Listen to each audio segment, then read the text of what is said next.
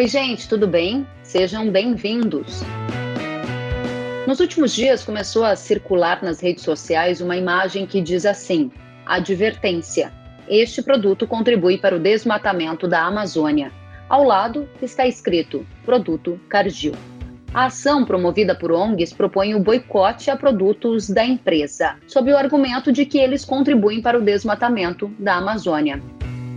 Para esclarecer os mitos e verdades, a gente conversa agora com o CEO da Cargill, Paulo Souza. Este conteúdo foi gravado em uma live transmitida via Instagram no dia 22 de fevereiro de 2021. Se gostar, compartilhe nas suas redes sociais.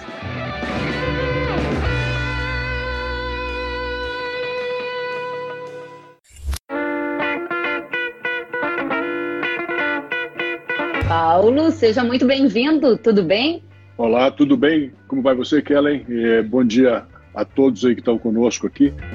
Quero te dizer que o Brasil inteiro está conectado conosco, gente da Bahia, Maranhão, Brasília, Paraná, Rio Grande do Sul, Pará, Santarém e assim por diante, todos muito interessados no que você tem a nos dizer. É um prazer ter, ter a chance de, de, de, ter atenção de tanta gente, Brasil todo afora. Espero que sejam, passamos bons, bons momentos aqui.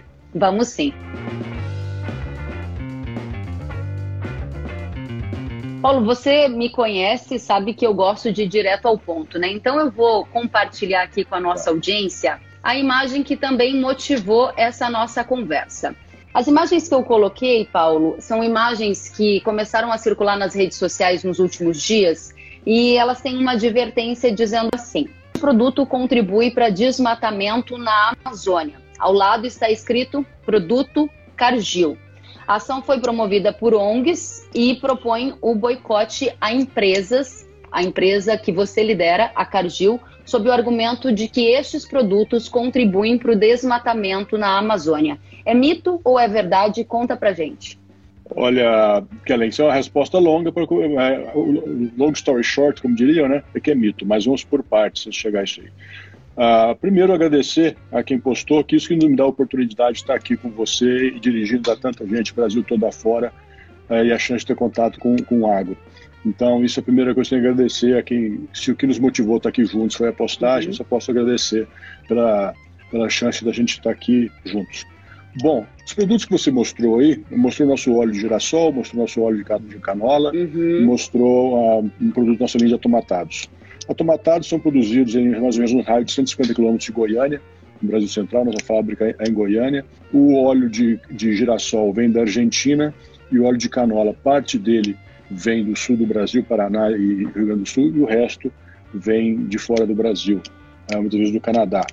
Então, é, convenhamos, não tem muita ligação com a Amazônia. Agora, ah, não, mas é a Cargill, são produtos Cargill, então a maneira de causarmos um dano à imagem da Cargill é atacando os produtos por conta do desmatamento, de so, do desmatamento na Amazônia. Então aí é o, é mito que eu quero gastar um pouco mais de tempo aqui uhum. para explicar o que acontece e a realidade, porque hoje o que acontece é que tem muita gente com muita boa intenção e que acaba acreditando na primeira coisa que vê, a mídia social é muito profícua nisso, em, ter, em que é muito fácil se indignar com a meia verdade que vem e não se leva em consideração a verdade toda. Quando se conhece a verdade toda, sabe que existem 50 tons de verde aí, né? Então, vou falar primeiro um pouquinho sobre o bioma amazônico. Ah, o bioma amazônico ele tem 418 milhões de hectares. Sabemos que é o maior bioma do Brasil, é gigante, cerca de metade do Brasil é a Amazônia. Desses 418 ah, milhões de hectares, 304 milhões de hectares, ou cerca de 73%, são o que chamamos de floresta primária, ou seja, floresta é, do jeito que ela está, intocada, 73%.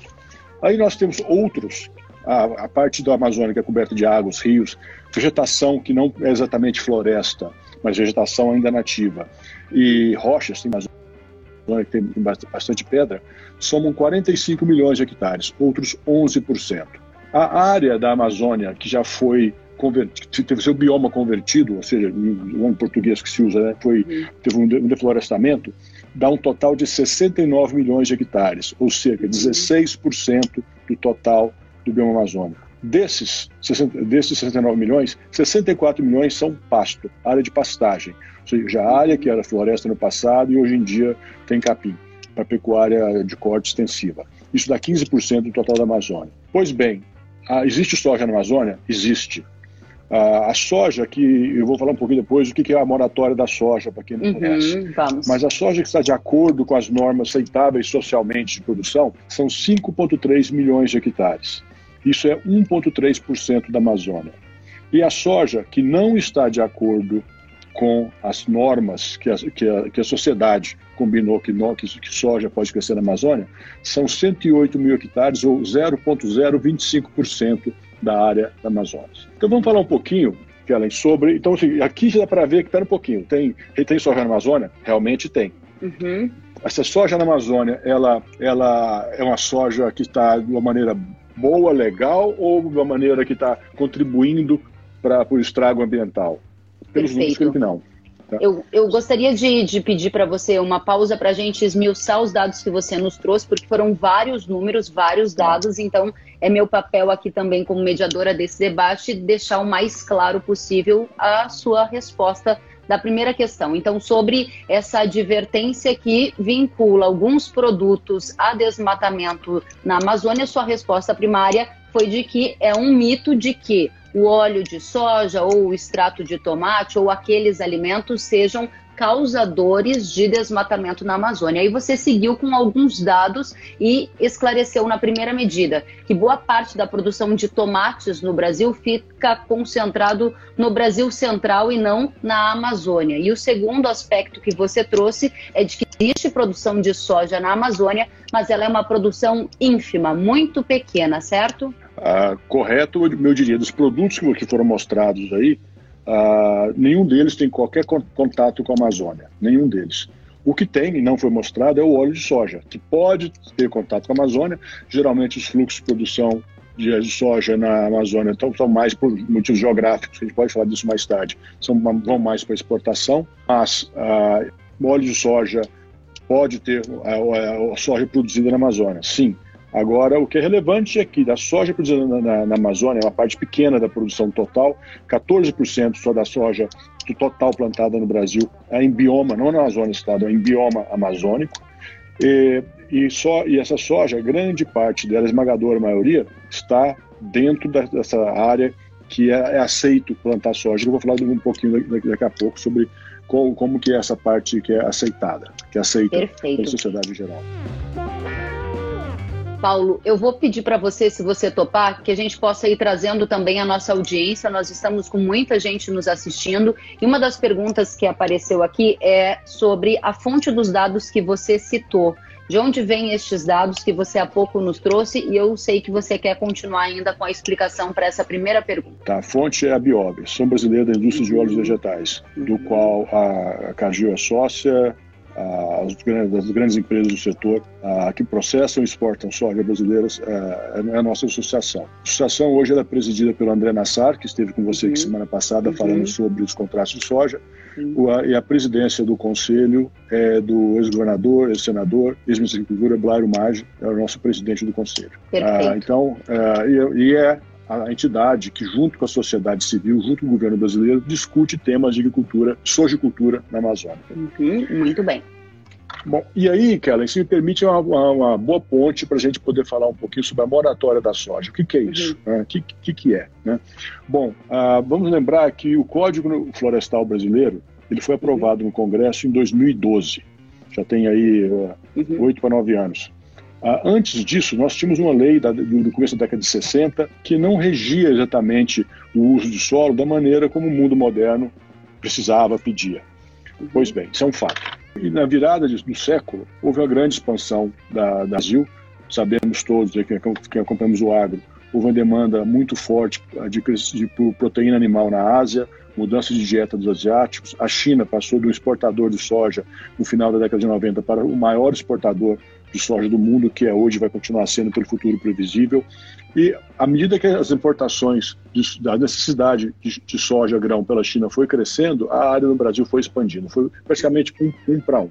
E ah, claro que na, nisso também houve a pressão para o crescimento na, na região amazônica. Principalmente, é muito importante falar aqui, porque tem colegas de Santarém, o pessoal de Santarém na, na, na, na nossa live, principalmente pela facilidade logística, onde existiam regiões onde que na época não existia nenhum porto pelo norte, ah, todo, toda a soja produzida no norte Mato Grosso, Rondônia, tinha que descer de caminhão, às vezes até o Porto de Santos ou Paranaguá, era um total desperdício de, de, de, de dinheiro mesmo, que é um custo altíssimo, e existiam, foram, foram começar a ser desenvolvidas saídas pelo que se chama hoje de Arco Norte. O primeiro foi o porto de Taquatiara, ah, no Amazonas, só que ele não tem produção local, a produção vinha todo de Mato Grosso e Rondônia.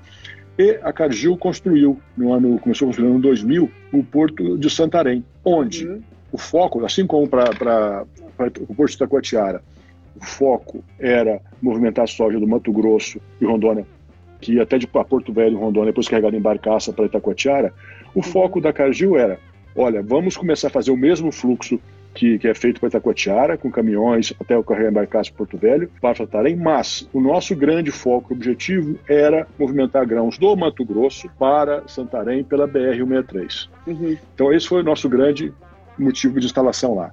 O que nós não imaginávamos na época, a expectativa é que a BR-163 fosse completar seu assaltamento no máximo em 2004, 2005. Uhum. Se souber que, que, eu nunca imaginar, né, que eu ia estar presente na cerimônia de completar o assaltamento da BR-163 e aconteceu em março do ano passado, março de 2020. Então houve um atraso de 15 anos isso acontecer.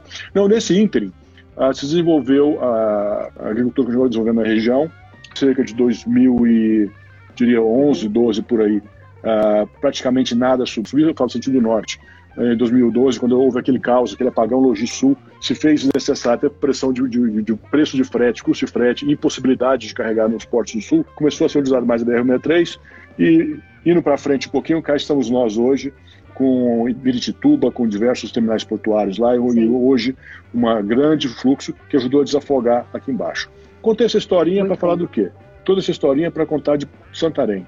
Santarém, uh, existe aptidão agrícola na região e com a nossa ida para Santarém, uhum. começou a haver uh, gente começou a plantar soja em área de pastagem, mas também começou a haver conversão, conversão de bioma amazônico uhum. para derrubada de floresta para lavoura.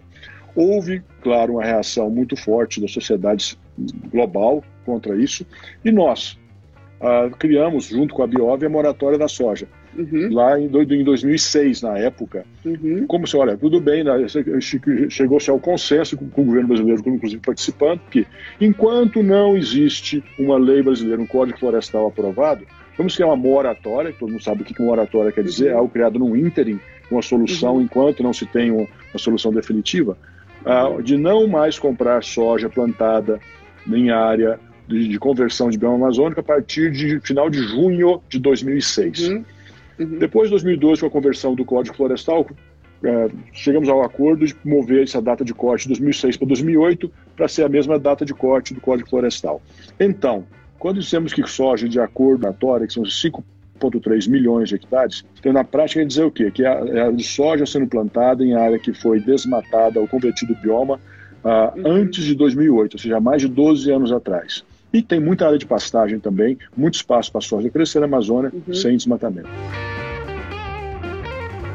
Perfeito. Eu quero voltar neste ponto, moratória da soja. Quero aproveitar e saudar todos que estão nos assistindo. Tem muita gente interessada, Paulo, no que você tem a nos dizer. Então, Paulo já começou trazendo detalhes da primeira questão, falou sobre o desenvolvimento que a produção agropecuária acabou gerando nesta região do país também. Conheço muito bem áreas, inclusive citadas por você, no Pará, entre outras regiões. E o ponto aqui é também trazer mais esclarecimento para a nossa audiência. Então, a primeira resposta que você disse é que é um mito essa associação de produção, por exemplo, de soja e desmatamento na Amazônia. Mas aí a gente tem perguntas aqui. Há pouco eu colocava a pergunta da Carmen Pérez, a Carmen, ela é pecuarista, ela é um símbolo também da eficiência na saúde animal, nos cuidados com o bem-estar animal. E a Carmen Pérez está nos perguntando qual é o tipo de controle que a Cargill usa para identificar a origem do produto. É importante essa questão e eu gostaria de saber de você. Claro. Bom, primeiro falar um pouquinho sobre o mercado de grãos, como ele, como ele opera. Né? Existem ah, duas maneiras de, de originação do grão. Originação do, do, do, grão, que grande parte do volume, que é aquele que você vai ter um contato com o produtor, você financia ou negocia com ele e compra dele, é o um negócio direto. Nisso aí, ah, nós, para, para com, comprar grão de um produtor, nós fazemos um acompanhamento de, de, como que ele está em relação ao uso do solo na propriedade dele, e usamos toda, todo o processo da moratória da soja em relação ao meio ambiente. Uhum. Também, a, tam, também seguimos todos os protocolos do IBAMA para ver se há uma, uma área embargada e também qualquer risco de trabalho escravo, pois também temos toda essa parte, ou melhor dizendo, trabalho análogo à escravidão, que é outro risco também que infelizmente ainda persiste no Brasil de hoje. Uhum. Então, nas nossas compras diretas, nós seguimos todo esse protocolo de, de checagens antes de ter um produtor, um, um fazendeiro aprovado para comprarmos conosco. Agora, claro que pelas peculiaridades do mercado de grão, uma o de boi não é tão diferente, mas o boi são, são menos players, né, menos entidades envolvidas, é que pela natureza do negócio de grãos, o produtor uh, muitas vezes vende para mais, de um. Né? Então isso às vezes dá um, um certo giro aí, isso hum. pode trazer um pouco, sempre a necessidade de anualmente checa, de fazer essa checagem, mas traz também que alguns prefiram não, não ser crivos dessa checagem e vendam para outros que não, não, não fazem a checagem tão, tão parruda, mas é uma minoria muito pequena. Uh, outra forma, uh, de, um, um, grande desafio que existe na, na, na, cadeia de soja em geral são a questão das compras indiretas, uh, onde uhum. quando você compra FOB navio, ou seja, mercadoria colocada dentro do navio de um terceiro, ou quando é uma compra feita em, em um armazém geral que você não sabe que foi para lá dentro. Então, isso são peculiaridades do mercado de grão que trazem desafios. Outro grande desafio que é importante a audiência aqui saber é o Brasil, todos nós sabemos, tem deficiências grandes de logística. E toda a logística brasileira, principalmente focada para exportação, ela foi feita para ser eficiente, para ter a capacidade de mover grandes volumes com o custo mais baixo possível. E nisso, o que tecnicamente chama de commingling, ou seja, misturar as origens, é a maneira. Você não, você não consegue ter a, a identificação, o que chama de IP, né? a, a identificação de qual soja é essa que saiu lá na frente. Hoje não tem tecnologia ainda que te permite marcar grão a grão para saber de onde ele veio. Isso acaba sendo um complicômetro muito grande para ter essa restabilidade na cadeia da soja. Hoje existe restabilidade base documento. Né? Então você sabe de quem você comprou, de onde veio. Agora, juntar o documento com o físico, falar que é o mesmo, ainda por essa peculiaridade do, da, da maneira de transporte, seja por hidrovia, seja por ferrovia, ainda não dá. Dá para fazer? Claro que dá. Só que uhum. o custo aí é algo que o mercado não está disposto a pagar ainda.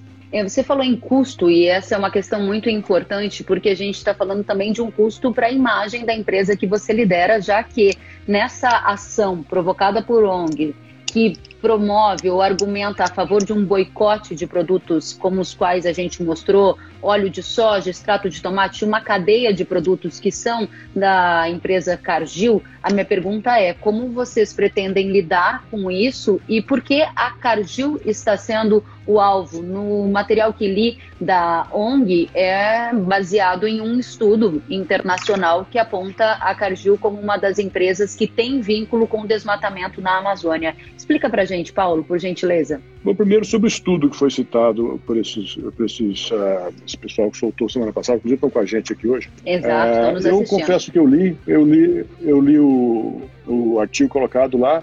Eu confesso que eu não vi, eu não consegui entender ali qual foi a, o ponto para dizer que aquele estudo nos envolve com o desmatamento na Amazônia. Comenta a nossa atuação na região de Santarém, uh, também, claro, realmente estamos lá com muito orgulho. É, agora, eu não, eu não consegui ver qual que é a ligação de uma coisa com, com outra. Nós somos grandes, sim, somos líderes na exportação de soja brasileira, sim, com muito orgulho também, soja, milho também, e, mas eu não consigo entender ali o que, que o texto que eles tiraram para trazer para fazer essa, essa conexão. E também agora é o seguinte, no geral, eu gosto de dizer que tem duas maneiras. Né? Você pode viver do problema ou ajudar a buscar a solução. Uhum. Ah, no caso de soja, por exemplo, existe no mercado isso aqui é óleo de soja livre de desmatamento, uhum. que nós produzimos. Uhum. Isso aqui está disponível no mercado, custa o mesmo preço do óleo de soja normal. Então, aquele que quer ah, dar, uma, dar, dar, sua voz de apoio com o desmatamento, escolha o produto que é livre. É a maneira mais forte de você, você identificar, de você valorizar os esforços e, e o esforço daquele produtor, que mesmo tendo área que ele poderia converter dentro da, da, da norma legal, não o faz. Isso é muito mais efetivo, soma muito mais do que falar não compre nada de ninguém, ainda mais de caso de produtos que estão há 55 anos na mesa do brasileiro. Uhum. Você mostrou agora há pouco um produto que está com o selo livre de desmatamento. A minha pergunta é: todos os produtos que a Cargill é, fornece e coloca no mercado são livres de desmatamento? E contribuo também colocando aqui a pergunta do Luciano Gomes, que questiona: a Cargill compra soja de área desmatada, como a Amazônia, como ela monitora a origem? Sei que você já respondeu sobre a origem, quero uhum. saber a resposta direta para a questão do Luciano. Tá, primeiro vamos dizer o seguinte: desmatamento ou conversão de bioma, que são coisas distintas, né? Muito bem. Porque, por exemplo, se pegar no Cerrado, região aí do norte da Bahia, oeste, oeste norte da Bahia, Mato Grosso, existe conversão de bioma, autorizada por lei, as, as leis brasileiras totalmente Uhum. Exato, totalmente de acordo com as leis brasileiras. Então, uh, essa conversão de bioma, alguns chamam de desmatamento. Se for sim, existe tá, todos os produtos brasileiros estão com isso. Se eu comprar frango também, por, vai estar nesse, nesse sentido e por aí vai. Uhum. Uh, agora, em relação ao desmatamento da Amazônia, como falamos no começo, não. Muito bem, e acho que esse é um ponto é, que merece também a nossa atenção, porque há na lei brasileira a possibilidade de você fazer a supressão do bioma, seja no Cerrado, seja no bioma Amazônia, isso seguindo uma série de parâmetros muito exigentes do Código Florestal Brasileiro. Do que, no que se refere à supressão de vegetação nativa, seguindo as normas legais, a gente pode concluir que sim, esses produtores também são fornecedores para a Cargill. O que não dá é para aceitar o desmatamento ilegal. E isso é que está fora da cadeia da Cargill. Não. Uh, para Cerrado é válido, para outros biomas que na Amazônia correto. No caso do bioma amazônico, mesmo aqueles produtores que seguem o Código Florestal, nós, por sermos signatários da moratória da soja, não participamos dessa Aqueles que não são signatários, aí é outra coisa, não estou aqui para falar por eles. Mas uhum. aqueles membros da Biov e da ANEC que são signatários ah, da moratória não compram, mesmo sendo de área convertida, seguido todos os preceitos e rigores do Código Florestal Brasileiro. E, Muito bem. pegando um pouquinho mais, falando sobre a Amazônia, que ela me permite, ah, quem está mais informado, acompanha, sabe que os grandes vetores do desmatamento são, primeiro, a própria indústria de, de desmate legal, de madeira legal, e grilagem de terra. Esses são os dois principais fatores. Depois, o terceiro, vem a mineração ilegal. Mas o grande vetor de desmatamento na Amazônia é busca de madeira nobre para ser muitas vezes contrabandeada e depois, na seguida, sequência, a grilagem de terra terras do governo, então todos nós brasileiros estamos sendo roubados do nosso patrimônio quando isso, isso está acontecendo. E a soja não tem nada a ver com isso, a soja não, não, não, não, é, não participa disso, tá? e os próprios números já, já, mostram. Então isso é um mito. Agora, por que então que cai sobre a cadeia da soja? Porque é uma cadeia organizada. Porque como ah, os colegas da, da, da da entidade que fizeram essa campanha contra a gente gostaram de mostrar. Nós temos endereço, CPF, CNPJ. Eu estou aqui mostrando a minha cara para explicar a verdade para vocês. Agora, para falar com o grileiro na Amazônia, para falar com quem está fazendo derrubada de mata ilegal para vender madeira, aí é um pouco complicado, porque você não tem esse acesso, não tem essa chance de ouvir, discutir e debater. Então, infelizmente, é o que é agora. Uh, tem que ser muito claro onde é que está realmente o problema, o, o que é que está causando estrago e o que é que está gerando elementos de emprego para o mundo. Muito bem. O Tarcísio Feitosa pergunta: pode acontecer da soja plantada em uma área ilegal ser misturada com uma carga legal?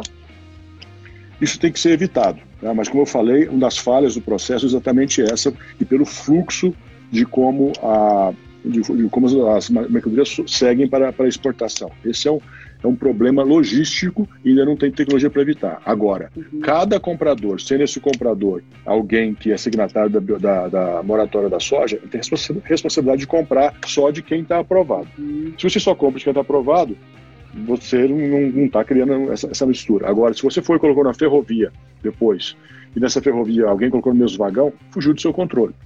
Né? Aí já, já não, é, o importa que cada um faça a sua parte. E empresas que são signatórias da moratória da soja geralmente só compram produtos de outras empresas que são, moratórias, são também signatórias, signatárias da moratória da soja também, uhum. para manter isso aí. Vou trazer aqui a pergunta da E. Moreira, Ela pergunta como a Cargill se responsabiliza por possíveis danos causados por produtores que lhe fornecem e também na mesma linha a pergunta da Mila Ribeiro, o que a Cargill faz para a proteção e preservação do meio ambiente. Tá, então, então são duas coisas. A primeira parte em relação à nossa cadeia de suprimento e outra parte em relação ao que nós mesmos fazemos. Bom, em relação à nossa cadeia de suprimentos, ah, existe todo, nós buscamos que nossos fornecedores todos têm que ter CAR, estamos seguindo e se adequando ao Código Florestal. Existem ainda, ah, existe produtores que não estão 100% adequados? Sim, existem. O nosso trabalho, acreditamos, nós temos que crescer junto com eles para trazê-los para estar 100% dentro da, do que é o correto, que é legal hoje. Uhum. Existe, inclusive, também, o Soja Plus é um programa também que nós participamos junto com a Biob, que é muito bom né, sentido de educação, de trazer os ambientes para o cenário. Quando nós sabemos que um, um produtor nosso fez desmate legal, está com área embargada, ele está fora da nossa cadeia de suprimento. Aquela uhum. área embargada não, não vem para nós. Então, a maneira pela qual uh, a gente evita que, que nós participemos com isso é exclusão de, dessa, dessa área. Existem algumas outras, outras cadeias, que chamam de um grievance process, em onde, se existe uma acusação também, esse produtor vai ter que se provar que ele tá, regularizou aquela uhum. situação uhum. antes que ele possa voltar a fornecer para a gente. Ah, agora, o que nós fazemos, a Cargill, vamos deixar claro aqui, no Brasil, nós só, nós, Cargill, só plantamos cana-de-açúcar, uma área, uma área do nosso negócio. Fora isso, por, nós plantamos cana-de-açúcar por questões naturais do setor de açúcar e álcool, como ele funciona. Já nos setores, todos os outros das cadeias que nós participamos, a produção agrícola está na mão dos nossos fornecedores. Então, a responsabilidade dentro da propriedade deles, eles têm que zelar do que acontece lá dentro, de acordo com as leis brasileiras, e têm que seguir a lei para estar junto conosco. Agora, dentro dos nossos portões, nós já temos uh, índices e metas também bem agressivas de redução da nossa cadeia de carbono. Uhum. Temos casos dentro das nossas fábricas no Brasil onde a qualidade da água que nós devolvemos para o meio ambiente é mais limpa do que a que a gente recebe.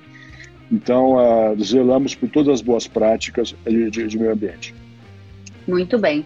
Vou continuar aqui trazendo perguntas da nossa audiência que está super participativa. A gente tem aqui a pergunta do Márcio. Márcio diz como a Cargill pretende desmentir as inúmeras fake news criadas para destruir o agro. Então, a pergunta é do Márcio Macielara. Para você, a minha questão é, Paulo, se você acredita que tem muito mito envolvendo a questão da produção agropecuária versus desmatamento na Amazônia e se há também uma fartura de notícias falsas que podem acabar confundindo o consumidor, se sim, quais são elas? Ah, acho que tem, eu não diria que tem notícias falsas, mas tem muitas meias verdades, tá? Existem realmente, eu falo que todo, todo agro brasileiro é santo, não, infelizmente não é. Existem, que hoje se chama de agrotrogloditas, existem, infelizmente existem, são, não são figuras mitológicas, não existem. Então você tem uma pequena minoria que suja o nome do negócio brasileiro como um todo. Uhum. Então, existe algum caso, alguns casos de fake news, sim, existem, mas eu tenho mais preocupação com as minhas verdades, onde se conta uma parte da história e não se conta o todo, e aí o incauto acaba tomando aquela meia verdade como, como fato. Como combater isso?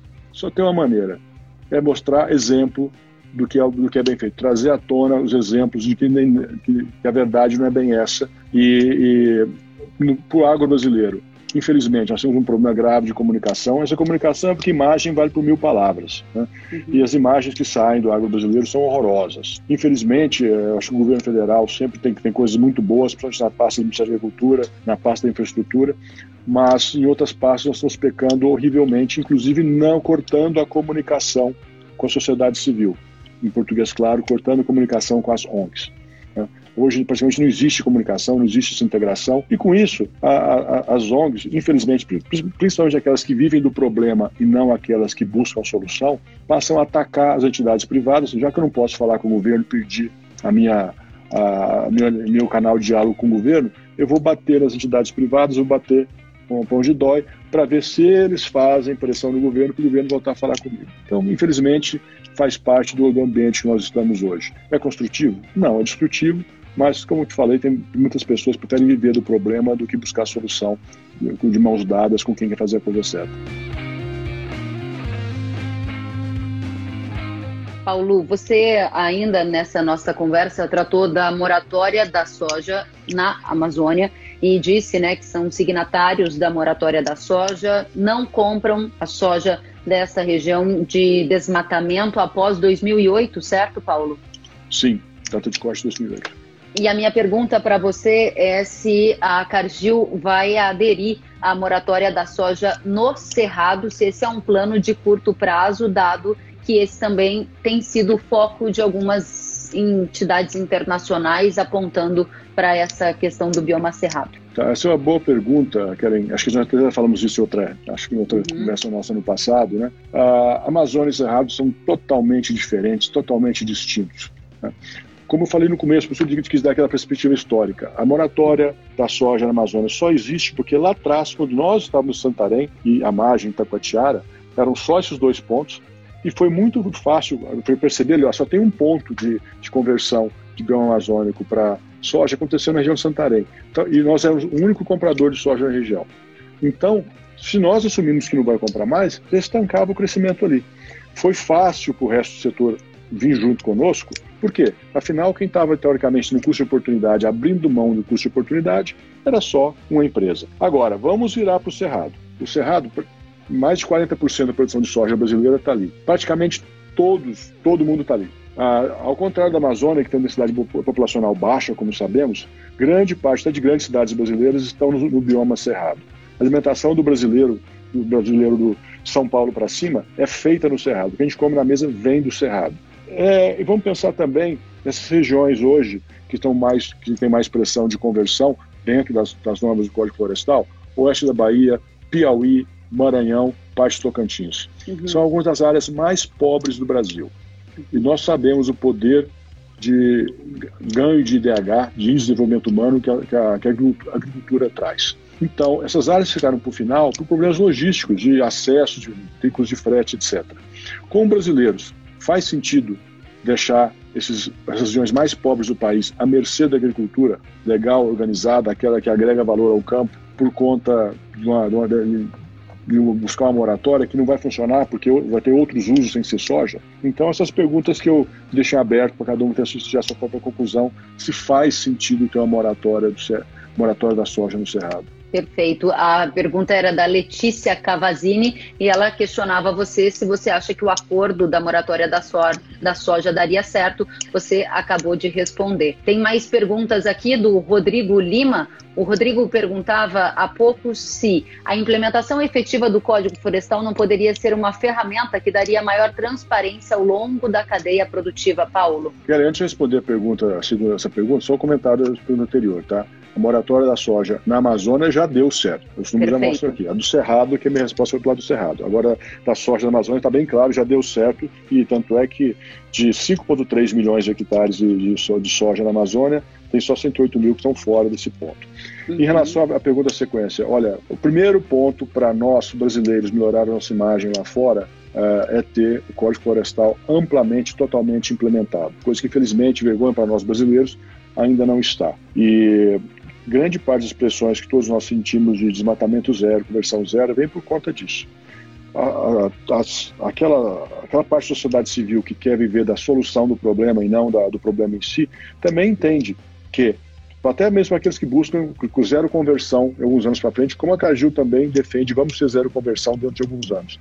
Sabem que Quantos o primeiro anos, passo Paulo? daqui a nosso nosso acordo para 2030. 2030. 2030 em diante não vai ter mais área de conversão de biomas, não importa floresta ou não de para a nossa cadeia de suprimentos. Mas voltando, a implementação do Código, do Código Florestal é o, é o ponto principal, o primeiro ponto inicial para que se chegue até a compromissos ou a acordos na sociedade ainda mais restritivos em termos de conversão em ambiente. Muito bem. O Frederico Borba pergunta: como conversar com ONGs? A maioria, segundo ele, é xiita e não entende de meio ambiente, mas quer palpitar no assunto. O Brasil tem regras severas e claras. As empresas como Bung e Cargill adotam as regras mais severas ainda. Qual é a sua opinião? É possível ter diálogo entre a produção agropecuária e a sustentabilidade, entre empresas do agronegócio e também com ONGs que defendem a preservação ambiental? Qual é a sua visão, Paulo? não é só possível como necessário. Né? É, nós temos contato, a Biov tem bastante contato, eu pessoalmente tenho contato com líderes de diversas uh, ONGs, tem, eu falei, tem, só que infelizmente não dá para colocar, como também todas as empresas não podem ser colocadas no mesmo, no mesmo grupo, nem todas as ONGs podem ser colocadas no mesmo grupo. Existem gente muito séria que está focada, como falei, na solução do problema, em construir uma solução para um problema hipercomplexo, e aqueles que vivem de bater tambor e de, de, de apontar as minhas verdades, e tem caso, que eu não vou citar qual, óbvio, mas de uma empresa que vive nos atacando e enquanto que ela é convidada para fazer palestra para outra empresa e vive elogiando a outra porque paga para a outra ir lá. Então tem de tudo, tem de tudo. Então, de novo, mas vamos, vamos misturar os bons, uh, assim como tem agricultor bom e agricultor ruim, existem uh, ONGs excelentes, muito boas, que estão comprometidas a fazer um Brasil melhor, fazer uma cadeia de suprimentos uh, alimentícios globais melhores, daqueles que vivem do barulho. Muito bem. Tem mais pergunta para você, Paulo. A Isadora Bethlen eu imagino que seja isso, Isadora. Quer saber como a Cargill tem agido para converter a área de pasto degradado em plantação, otimizando o uso da terra, ou seja, promovendo também o crescimento da produção agropecuária vertical, sem precisar avançar horizontalmente. Isso aí seguinte: a expansão da agricultura em área de pastagem, seja degradada ou não, é o caminho natural. Uh, o custo de implementação da lavoura de soja em cima de uma área degradada é cerca de 10 vezes menor do que em conversão de bioma. Então, uh, isso, o incentivo está totalmente lá já para o produtor, produtor rural para que isso aconteça.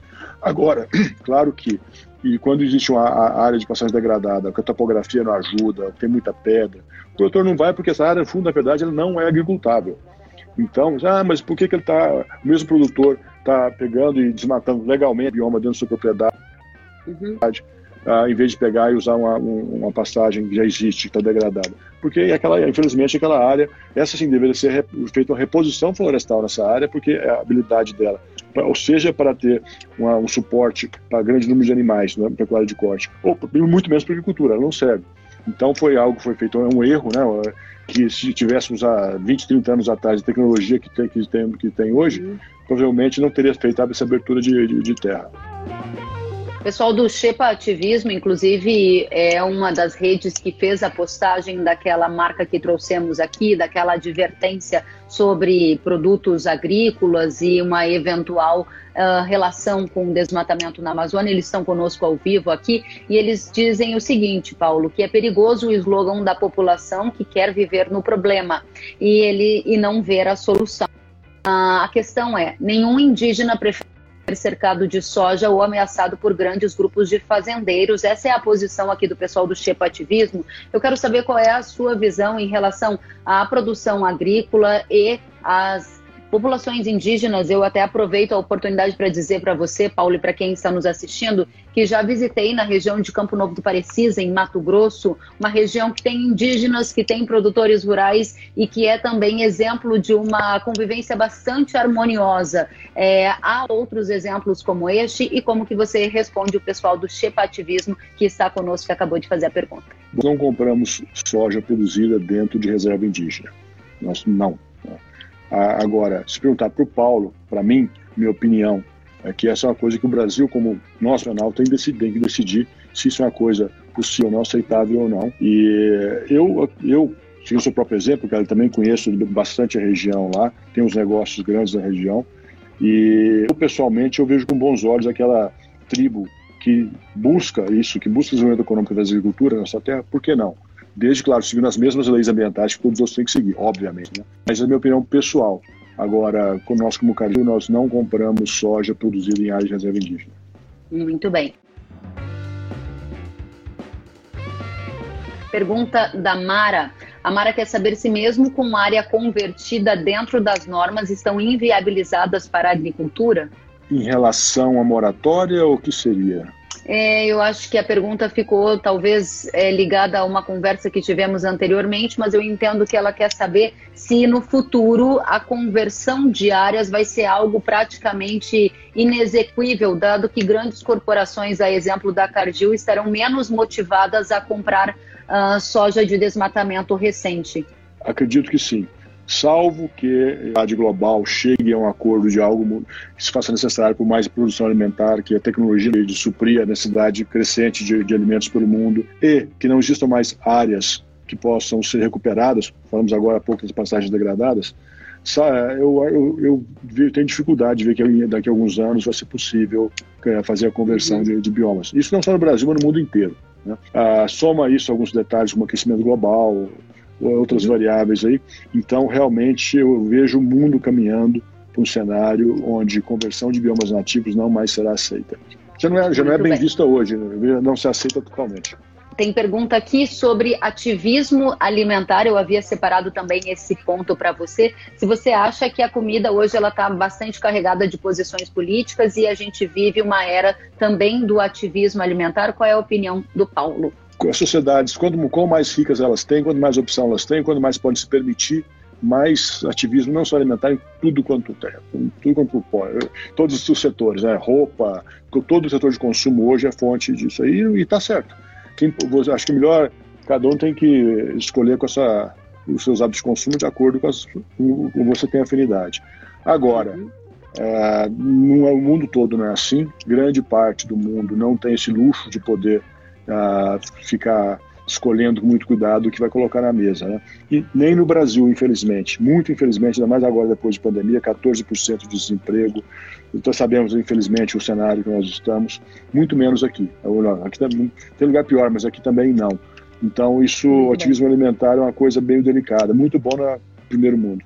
Interessante que a gente está com um público super participativo. Eu volto a frisar e agradecer a cada um que está conosco. E eu quero trazer aqui uma posição que é um tanto. É, eu vou deixar para que você classifique, eu chamaria talvez de polêmica, é a posição do Lucas Estrada, que está nos assistindo, e ele diz o seguinte: que discutir a agricultura familiar, que discutir a reforma agrária e a agrofloresta é a solução. E ele propõe um boicote à Cargill, o boicote ao monocultivo, ao uso de agrotóxicos e ao desmatamento. Essa é uma posição que a gente costuma acompanhar também nas redes sociais. Há um grupo que é mais tem mais afinidade com essa posição e eu gostaria gostaria de saber, na visão do Paulo, se essa é uma visão mais próxima da solução, mais próxima do problema, o que temos de mitos e verdades nesta afirmação que a gente acabou de colocar aqui. Agradeço ao Lucas também pela participação. Olha, Lucas, obrigado. Eu respeito a sua posição e opinião. É, tem que respeitar é, dentro do ambiente democrático que nós temos, mas eu acho que é meio utópico, de uma maneira. Se o Brasil fosse uma ilha, vivesse dele só, eventualmente isso é até possível. Mas nós temos a função social, global, de ajudar a alimentar o mundo, pela, pelas próprias condições de natureza, de sol, é, de água que nós temos aqui. Então, é, é muito legal falar, poder falar da agricultura sem qualquer uso de químicos, é, mas ela produz menos, ela acaba destinando de mais terra para produzir a mesma coisa. Então, querer, por exemplo, que seja só agricultura familiar, ah, que seja sem químico, é, mas aí a, a, equação não fecha, infelizmente. Ah, mas todo mundo deveria, deveria virar vegano. Bom, mas infelizmente hoje uma minoria da população é vegana. Então, se a população é vegana, existe demanda para alimentação animal, existe demanda por carne, que precisa de pasto, e por aí vai. Então, assim, é um pouco é, respeito à posição, é, né, são um sinal de valores, indicação de valores fortes, mas eu considero um pouco utópica dentro da sociedade que nós temos no século XXI. Paulo, eu quero dizer para você que tem muita gente elogiando a transparência com que a empresa está lidando com o debate público. O JP Vicentini disse: Paulo, excelente debate. A Cargill está de parabéns pela transparência. Nós temos mais pessoas nos acompanhando. O Pedro nos acompanha direto do Paraguai, além de todos Brasil afora que estão conosco. A Prister diz que a Cargill fornece assistência técnica a mais de 2 mil produtores familiares por ano há mais de 10 anos. Sensacional, Paulo, diz a Thaís. Excelente debate. Parabéns a Cargill pela transparência. E a gente continua aqui com mais manifestações. O Resende Agronomia está dizendo: os indígenas de Campo Novo do Paris Grosso são um bom exemplo para todo o Brasil. Eles produzem em 3% da área preservada, exploram o turismo indígena e têm ainda as mais belas cachoeiras do Brasil. E assim por diante, nós estamos com muitas participações. Quero te agradecer demais e também abrir o espaço para que a gente faça as considerações finais, lembrando a todos que nós trouxemos já a, a provocação né, daquela ONG com advertência em relação aos alimentos produzidos aqui no Brasil, falamos da cadeia de tomate, falamos da cadeia de soja, falamos sobre o monitoramento da origem dos produtos, os controles que são feitos para identificação e os protocolos. Também tratamos de moratória da soja na Amazônia e no Cerrado. Falamos sobre ativismo alimentar, mitos e verdades. Respondemos uma centena, dezenas, melhor dizendo, de perguntas da nossa audiência. Quero te agradecer demais e deixar o espaço aberto para que você esclareça para a gente um pouco mais de mitos e verdades e as suas considerações. Ah, obrigado, Kellen. Obrigado a todos aí pela audiência. Agradeço a, a, a todos vocês. E já disse o seguinte: esse debate é enriquecedor. Eu tenho muito respeito pela, pelos colegas de ONGs que têm uma visão uh, de como o mundo poderia ser melhor. Isso ajuda a, a, construção de um mundo melhor realmente. Mas eu pediria também o, ter a capacidade de olhar do outro lado, uh, o outro lado de quem quer construir riqueza, quem quer aumentar a qualidade de vida da sua comunidade, que é melhorar a condição de vida da sua própria família e tentar achar um caminho que seja bom para todo mundo e bom para nós brasileiros principalmente. A agricultura, o agro em geral, não sendo só a agricultura, qualquer pecuária junto também, o agro, em geral, é uma das maiores capacidades que o Brasil tem. Então, é uma vantagem comparativa gigante que, nós, que nosso país tem nosso país e nosso continente, também gente do Paraguai, também o Paraguai do mesmo lado, Bolívia também é, é, o que pode tirar a Bolívia da pobreza de maneira geral. A Argentina nem se fala, é, é, o, é, é o motor da economia argentina. Então, é, o nosso continente tem essa vocação agrícola muito forte. Existem maneiras de fazer melhor, com manter mais sustentabilidade, mais de acordo com os desafios que o mundo tem, principalmente em relação a emissões de carbono. Esse é o grande desafio. Então, acho que existem uh, temos que buscar sempre o que é possível. Existe, existem algumas coisas um pouco utópicas, existem coisas que são de acordo com o gosto pessoal. Você tem aquele exemplo aqui da, uhum. do veganismo, que eu respeito quem faz opção, mas o mundo não é, não é isso, né? E querer é, evitar que outros tenham acesso àquilo só porque você não de acordo com sua convicção não é, também, não é também uma coisa sustentável.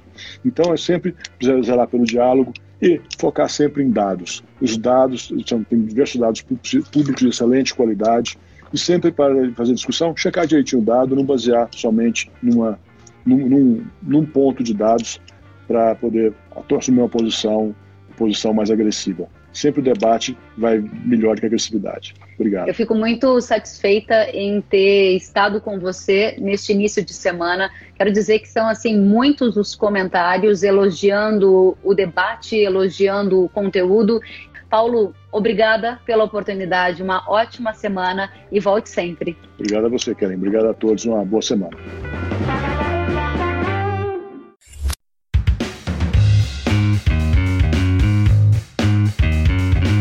Que bom que você gostou da entrevista e ouviu todo o conteúdo. Se quiser acompanhar as atualizações, siga kellen.severo no Instagram.